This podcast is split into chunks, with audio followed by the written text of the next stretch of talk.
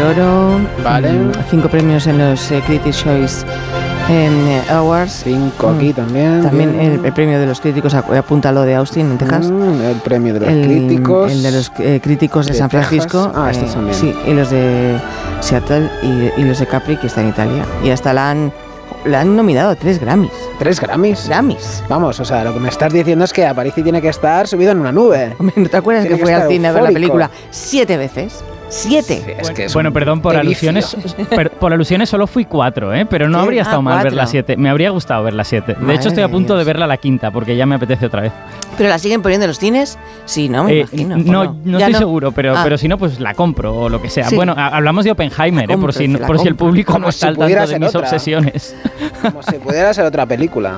Y además, no sé si os acordáis, lo recordarán los oyentes también, que nos llamó el propio gerente del cine en Valencia, Sí. el, el que, al que Aparici fue siete veces. Eh, por Él dice mucho que que diga cuatro, que, seguro que solo no es fueron verdad. cuatro. Siete veces siete. seguidas a ver Oppenheimer, como se dice, ¿no? En alemán. Pues bien, el mismo señor nos ha vuelto a contactar, por eso viene todo esto, y no está contento Alberto. No lo está. ¿Cómo que no está contento? no, no, está no, contento. pues. Entra sonido, por favor. Vaya. Eh, no está tampoco, no le tenemos. No, Lo hemos perdido, hemos perdido no, le hemos perdido. Pues mira, has tenido suerte. Eh, Bueno, me- ¿y, y por qué no estaba contento? ¿Qué le pasaba? En, Pues es que no. sí, sí, sí no está. sé. ¿Cómo no va a estar? No, no lo estaba.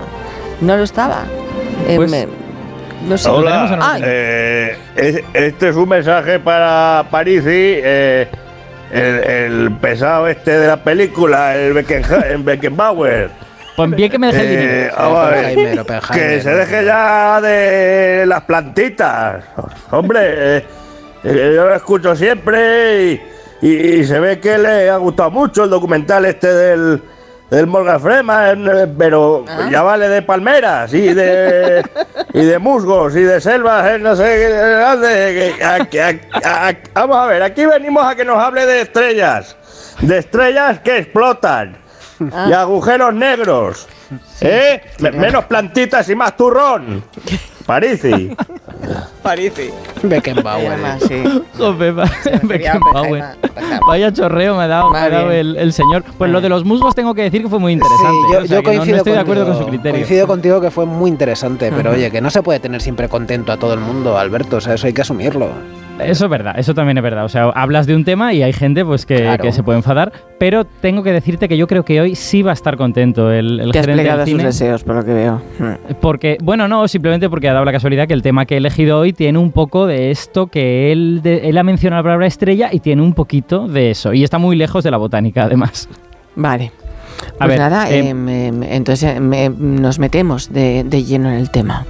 De, la hecho, nos, botánica. nos metemos con, no, no de la botánica, Ya, ya, que ya. si no se nos enfada otra vez. Ya, ya. El- el- nos metemos, pero nos metemos gracias a vosotros, porque voy a Ah. empezar haciéndoos una pregunta, un poco para pulsar el sentir del hombre común respecto al tema de hoy. A ver. Mm, ¿qué Somos, somos esa? como tu cata. Hmm. Exacto. ¿Qué me, qué me diríais si yo os pregunto qué es una galaxia? ¿Me diríais ¿Cómo todo segundo o me y luego diríais? O sea, em, ¿Cómo diríamos? ¿Cómo diríamos galaxia, que ¿cómo es una galaxia? Exacto. Pues ¿Cómo la un definís? ¿De, qué- de qué diríais que está hecha? ¿Qué, qué, qué ingredientes Yo me echaríais? imagino- un mogollón de, O sea, de estrellas, claro, de estrellas, planetas que estrellas. lo dijeron ayer muy bien aquí. Y también me imagino mucho polvo, nebulosas. Planetas. restos, polvo, restos sí, polvo de, lunar. de cosas, Polvo de resto de, satélites. de terra, de tierras y de sí, Sí. de Restos, restos, de- Restos. De, gente que ha comido y se ha dejado restos ahí como- óseos incluso, ¿no? Del polvo, el polvo que llaman, ¿no? Estrellas, el polvo, estrellas y nebulosas. el Yo- polvo, Yo, no sabría decir. el polvo galáctico.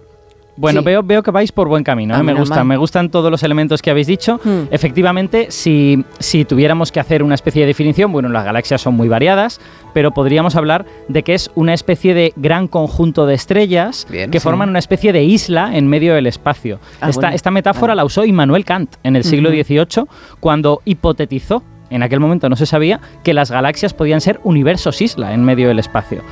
O una nube de gas también, porque además de estrellas, efectivamente hay mucho polvo, mucho gas, todas estas cosas, y esa nube está iluminada por las estrellas que tiene en su interior. Y como veis, pues la palabra estrella está siempre metida en estas definiciones de una forma o de otra. Pero, y aquí llegamos al tema de hoy, ¿qué me diríais si os digo que en el siglo XXI están cambiando un poquito estas ideas? No. Que ahora empezamos a ver que las estrellas son un componente habitual, Ajá. pero a lo mejor no son un componente esencial de las galaxias. Igual resulta que puede haber galaxias sin estrellas. ¿Y hay sin estrellas, galaxias? Pues vamos a ver hoy que, bueno, sin, sin con cero estrellas, pues igual no, pero con Vale. muy poquitas sí que las hay. Eh, y para entenderlo, dejadme antes que hagamos un poquito de historia de las galaxias. Esta es música de historia Música de historia bastante antigua, porque la primera observación registrada de una galaxia ocurrió en el año 964, en, en el principio de la Edad Media. Fue el astrónomo persa Abderrahman al-Sufi, que se conoce por un, por un libro que es como una especie de catálogo, que se llama Libro de las Estrellas Fijas. Y en ese libro él iba anotando pues, las estrellas que veía y dónde estaban, y en la constelación de Andrómeda apuntó que veía una pequeña nube. Li- Literalmente, ¿eh? es lo, que, lo que él dice es una pequeña nube. Bueno, esa nube a día de hoy sabemos que es la galaxia de Andrómeda y es una de las poquitas que se puede ver a simple vista. Nuestros oyentes que vivan eh, fuera de las ciudades, en las ciudades es muy difícil, pueden tratar de ver esa pequeña nube que vio al Sufi, se puede ver a simple vista, que lo he visto, es muy bonita. Y bueno, probablemente, de hecho, Al-Sufi fue solo el primero en ponerlo por escrito. Seguramente mucha otra gente antes lo había visto y simplemente pues, no se le había ocurrido apuntarlo, ¿no? Pero efectivamente lo que al Sufi estaba viendo Andrómeda eran las estrellas, las estrellas que brillan, ¿no? Esa nube era en realidad la nube de la luz de las estrellas. Y es- en el caso de Andrómeda están tan lejos que nuestra vista las percibe como si fuera una especie de nebulosidad. Eh, él, eh, Al-Sufi, fue el primero, pero es que en cuanto se inventaron los telescopios, todo el mundo empezó a ver manchas nebulosas por todas partes. Aparecieron más, claro. Sí, efectivamente. Eh, Galileo fue el primero en mirar por un telescopio a principios del 17. Bueno, pues a finales del siglo XVIII se conocían miles de nubes. Y la verdad es que nadie sabía demasiado bien de qué estaban hechas. Simplemente la gente apuntaba a otra más y otra y otra más. Ya, pero ya entonces eran más o menos conscientes de que estaban viendo estrellas y no nubes, aunque parecieran nubes por estar tan lejos. Bueno, había mucha gente que lo sospechaba, ¿eh? prácticamente desde el principio, pero el problema era cómo lo demuestras, ¿no? O sea, cómo demuestras si eso es una especie de gas caliente y que por estar caliente está brillando, o si realmente son estrellas que están extremadamente lejos. La demostración de eso tuvo que esperar mucho y tanto como hasta el año 1925. Estamos a punto, dentro de un año cumpliremos el centenario. Y el responsable de esa demostración es un hombre famoso, es un hombre famoso de la historia de la ciencia, que es Edwin Hubble. Hubble. Hubble, que es súper famoso por descubrir la expansión del universo, pero que resulta que era un astrofísico de primerísimo orden y unos años antes hizo este otro descubrimiento. Lo que hizo fue apuntar con uno de sus telescopios a la galaxia de Andrómeda, que era la misma que Al-Sufi había observado mil años antes, y consiguió ver en Andrómeda estrellas individuales. Y gracias a esas estrellas, que eran unas estrellas variables, que iban cambiando el brillo, y según cuánto rápido cambiaban el brillo, sabías cuánto brillaban. Bueno, ahí hay una física interesante que no me da tiempo a explicar. Pues se llaman cefeidas, esas estrellas. Gracias a esas estrellas, eh, Hubble consiguió medir la distancia de donde estaba esa nube de estrellas. Y vio que estaba a más de 2 millones de años luz, que es una distancia increíble. Que no, o sea, ninguna no- no distancia es que fácil de imaginar eso. Dos millones Claro. de años luz. Efectivamente, o sea, y ni siquiera os pido que os lo imaginéis, simplemente os digo, la gente que había medido distancias en la Vía Láctea había medido distancias de decenas, de centenares de años luz. No sé si en aquella época se habría medido ya alguna cosa que está a miles de años luz, pero vamos, millones de años luz era mil veces más lejos, ¿no? Entonces, esa medida, solo esa única medida, convenció a la gente de que era imposible que Andrómeda estuviera dentro de la Vía Láctea, ¿no? Tenía que estar fuera. Claro, o sea que la protagonista de todo esto es, ha sido Andrómeda, ¿no? Eh, eh, tanto hace mil años como también hace cien. da- da- es Efectivamente, vale. efectivamente. Y eso, y eso es muy fácil de entender. O sea, Ujú. se debe a que es una de las galaxias más grandes del cielo y Sí. más fáciles de observar. Claro. En el hemisferio sur hay dos galaxias que son pequeñitas, pero que están mucho más cerca y se ven muy bien, pero como gran parte de la ciencia se ha hecho en el hemisferio norte, en el hemisferio norte solo tenemos Andrómeda. Y fijaos que, que, eh, las estrellas han jugado un papel muy importante en la historia de las galaxias, ¿no? Primero para poder verlas como nubecitas, Hmm. después para medir la distancia a la que están. Y por eso, precisamente, en noticia que ahora, casi un siglo después de Hubble, estemos cambiando un poquito ese paradigma, ¿no? Porque desde hace unos 25 años, desde los últimos años finales del siglo XX, estamos empezando a descubrir islas que son de otro tipo. Son nubes de gas muy grandes, como cualquier otra galaxia, pero tienen poquitas estrellas, así que son muy oscuras. Se llamaron inicialmente con un nombre un poco técnico, que es galaxias de bajo brillo superficial. Ah. A día de hoy, sobre todo a las menos brillantes, las pasamos a llamar directamente galaxias oscuras, ¿no? que es un nombre mucho más fácil. Claro, y costará muchísimo ver esas galaxias por, por su propio nombre, ¿no? Que son Claro. muy oscuras, pues será muy difícil verlas. ¿Cómo- cómo- Efectivamente. ¿Cómo, lo hacen para, para poder detectarlas? Bueno, ¿qué, qué te parece si esto, en lugar de preguntármelo a mí, que, que sé menos, que lo puedo leer y te lo puedo contar, Sí. se lo preguntamos a un experto? Anda. A una, a un- a ¿Te una has de estas experto? personas. Sí. Sí, sí, tenemos experto y además es una de estas personas que está metido en ese subcampo que está cambiando el paradigma de lo que es una galaxia, ¿no? Porque hace unos días se anunció el descubrimiento de la galaxia oscura más grande que conocemos. Y resulta que los descubridores son españoles. Pero bueno, Así ¿qué que los tenemos, a, los Tenemos a uno de los descubridores, sí. Lo tenemos, efectivamente. ¿Cómo bueno, se esta, llama? esta- esta nueva galaxia Hmm. la hemos llamado adecuadamente nube a secas, Ah. ¿vale? La han llamado ellos. Y es una galaxia que es un poquito más pequeña que la Vía Láctea, es como una tercera parte, pero tiene un 1% de las estrellas de nuestra galaxia. Así que imaginaos, es una cosa muy, muy difusa, ¿no? Sí. Es, es tan, es tan difusa que ni siquiera sabemos muy bien de dónde ha salido. ¿El experto es don Ignacio o estoy equivocada? El, el experto es don Ignacio, pero prefiere que le llamen Nacho. Ah, Nacho, Nacho Trujillo, que es investigador en el Instituto de Astrofísica de Canarias y también en la Hombre, Universidad de La. Laguna. que Hombre, nuestra Canarias, con nuestros científicos tan simpáticos. Esto ya era empieza- hora, estaba tardando, esto ¿eh? empieza bien. Don Ignacio, buenos días, ¿qué tal estás? Hola, buenos días chicos, ¿qué tal? Hola Nacho. Que, mm, claro, ¿cómo te conviertes tú en cazador de galaxias así oscuras de repente? ¿Qué te llevó a Bueno, interesarte pues- por cosas casi ca- que no se Pues ven? es un poco la misma, eh, la misma sensación esa de cuando uno está en, en una montaña y ve otro pico y dice que habrá más allá Ya. del otro pico, ¿no? pues es lo mismo, aquí estamos en, intentando forzar la, la maquinaria, la instrumentación al límite para descubrir cosas nuevas, ¿no? Y estos objetos son, digamos, la última frontera, el siguiente pico, a ver qué es lo que hay detrás, ¿no? Así que es esa, esa cuestión de, de estar al límite y de ver qué, qué podemos aprender de esos objetos que realmente son fascinantes y que, bueno, espero que durante la conversación surja todo el interés científico que pueden, que pueden tener y toda la información que nos pueden dar. Oye, se lo he preguntado a Alberto. Yo no sé si él me puede contestar. Yo supongo que Nacho sí que me podrá decir qué hay que hacer para descubrir una galaxia que casi no se ve, que es oscura. Pues eh, realmente la palabra oscura eh, no es la más adecuada. Eh, se lo pusimos, bueno, se, se lo ha puesto a la comunidad porque como brilla poco, pues decimos que es oscura, pero en realidad el término, o sea, la- la- para que nos lo imaginemos mejor, se podrían decir algo así como casi transparentes, porque realmente cuando apuntamos los telescopios en la dirección donde hay una de estas galaxias, como apenas tienen estrellas, lo que vemos es eh, la- la- las otras galaxias que están detrás de ese objeto, ¿no? Entonces, como, como bien dices, ahora mismo no tenemos una metodología donde decir aquí apuntamos porque la vemos, porque realmente no vemos, no vemos nada a priori. Es decir, no- en nuestros eh, cartografiados previos del cielo esos objetos no se ven porque son muy débiles. Entonces la mayoría de estos objetos se están descubriendo ahora mismo por azar. Es decir, alguien está apuntando a otro grupo de galaxias que, que son interesantes por otros motivos y de repente descubre algo muy muy difuso con un tamaño similar a las otras galaxias pero con un brillo extremadamente débil, ¿no? Y para eso necesitamos, para poder estudiarlas bien, necesitamos eh, grandes telescopios, como el, el telescopio de 10 metros, el gran telescopio de Canarias, que está aquí en La, en la Palma, ¿no? Desde mi más humilde ignorancia, em, eh, ¿es- ¿tiene algo que ver con las galaxias fósiles o, o no? Bueno, pues eh, no, mm, no está claro. Realmente estamos empezando a saber de, de qué son. Por una, una galaxia fósil se supone que es una galaxia que se forma muy al, al principio del universo y que sufre muy poca eh, transformación desde esa época. ¿no? Por eso se le llama fósil en el sentido de que nos permitiría su estudio caracterizar las propiedades del universo muy primitivo, el universo muy, muy original. ¿no?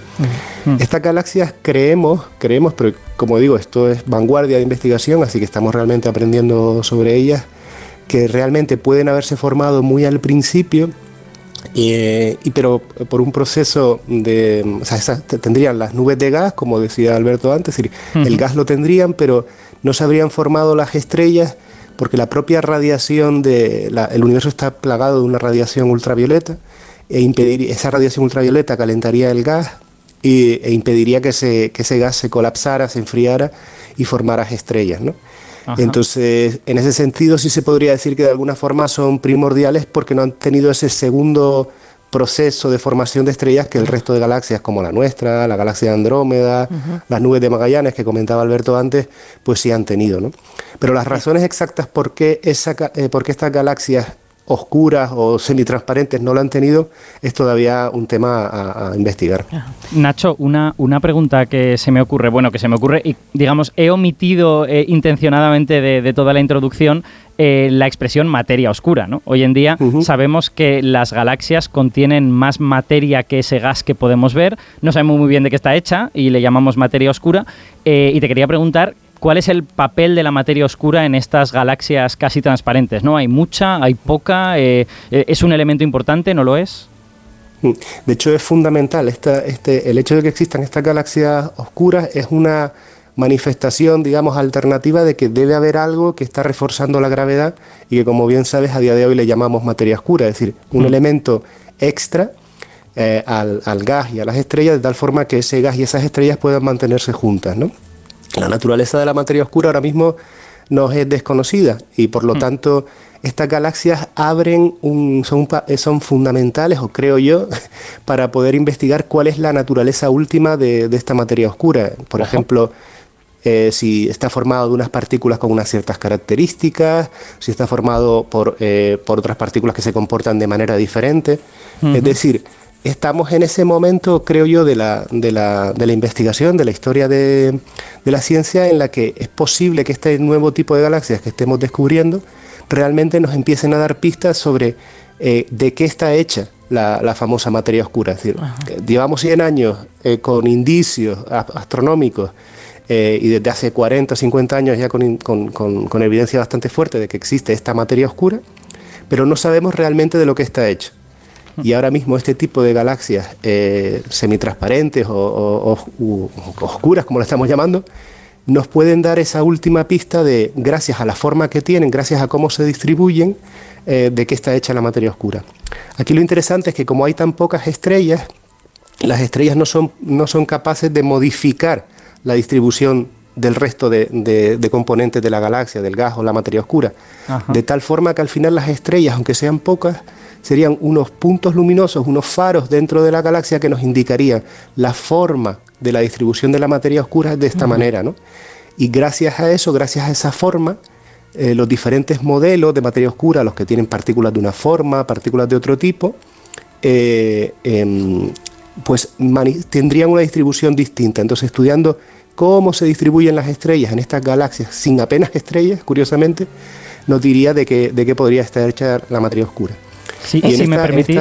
sí, espera, por, por resumir, entonces, las galaxias están compuestas, oscuras, están compuestas de poquísimas estrellas, de materia oscura, y de polvo cósmico y punto. No hay planetas. sobre todo de gas, sí. Bueno, también las estrellas probablemente tendrán sus las estrellas también tendrán sus planetas orbitando alrededor. ¿sí? Vale, vale. Pero sin estrellas no tienes planetas. Es, decir, ah. como hay menos estrellas que en otras, vas a tener también menos, planetas, que en otras, lógicamente. yo quería simplemente, como hemos estado aquí hablando de materia oscura, hacer una micro introducción a esto para que los oyentes sepan con qué trabajamos. O sea, sobre todo, eh, sabemos que esa materia oscura está hecha de cosas que se mueven bastante lentas, ¿vale? Que, que, tienen como poca velocidad, tienen poca energía cinética. Eso es algo que ya sabemos desde hace varias décadas. La duda es si está hecha de cosas que se mueven muy lentas y que son muy gordas o de cosas que se mueven muy lentas y que son muy pequeñitas, digamos. Y hay una gran diferencia entre una cosa y la otra. Yo soy muy partidario de, porque me gusta, ¿eh? no, por, no porque tenga pruebas científicas, de, la materia oscura ultra ligera, que se llaman cosas llamadas acciones y tal, que son partículas que ocupan un espacio muy grande, ¿no? A pesar de ser muy ligeras, su función de onda es muy grande. Y le quería preguntar a Nacho, en estas eh, evidencias preliminares que tenemos, si hay, si favorece algún tipo de materia oscura u otro, o si todavía tenemos que esperar.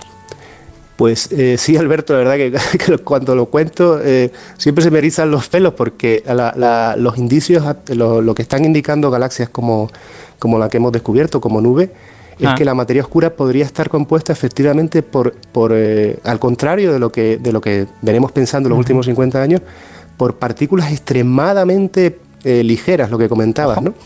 Pero y si eso es así, si eso es así, eh, la, al, ser tan ligeras, como, como comentabas, su distribución por un fenómeno de, de la física cuántica hace que, que que la, que la manifestación de los fenómenos cuánticos que siempre en la, en la siempre que se divulga eh, decimos la física cuántica es la física de lo más pequeño, de las mm. partículas. Pero cuando uno trabaja con partículas tan, tan poco masivas como las que están apuntando eh, la, distribución de esta galaxia, los fenómenos de la física cuántica se manifiestan en las escalas de las galaxias, en las escalas de los miles, eh, miles o millones de años luz. Es decir, que, perdón, miles de años luz. ¿no? Con lo cual, eh, si, si finalmente se comprueba que es así, sería para mí eh, una cosa absolutamente tremenda que mirando las galaxias, los objetos más grandes que, que el ser humano puede ver, se, su, su, forma, su, su, su distribución de estrellas estuviera a la vez también dominada por la física, por la física cuántica, ¿no? Es decir, como una unificación del mundo de lo pequeño y de lo grande en una única cosa que es realmente impresionante. Emoción. Molaría. Explota la cabeza. Nacho Trujillo, ha sido un placer ¿eh? tenerte con nosotros. Muchísimas gracias. Dale, muchas gracias. todo muy bien. Qué bien, siempre que hay un Y Alberto, hasta el próximo día también. ¿eh? Gracias por traernos las galaxias oscuras. Traer a gente de Canarias siempre renta, siempre renta. Sí, es verdad. Alberto, un beso enorme. Hasta luego. Adiós, Venga, Nos tenemos que ir a resolver el reto matemático. Más de uno en Onda Cero.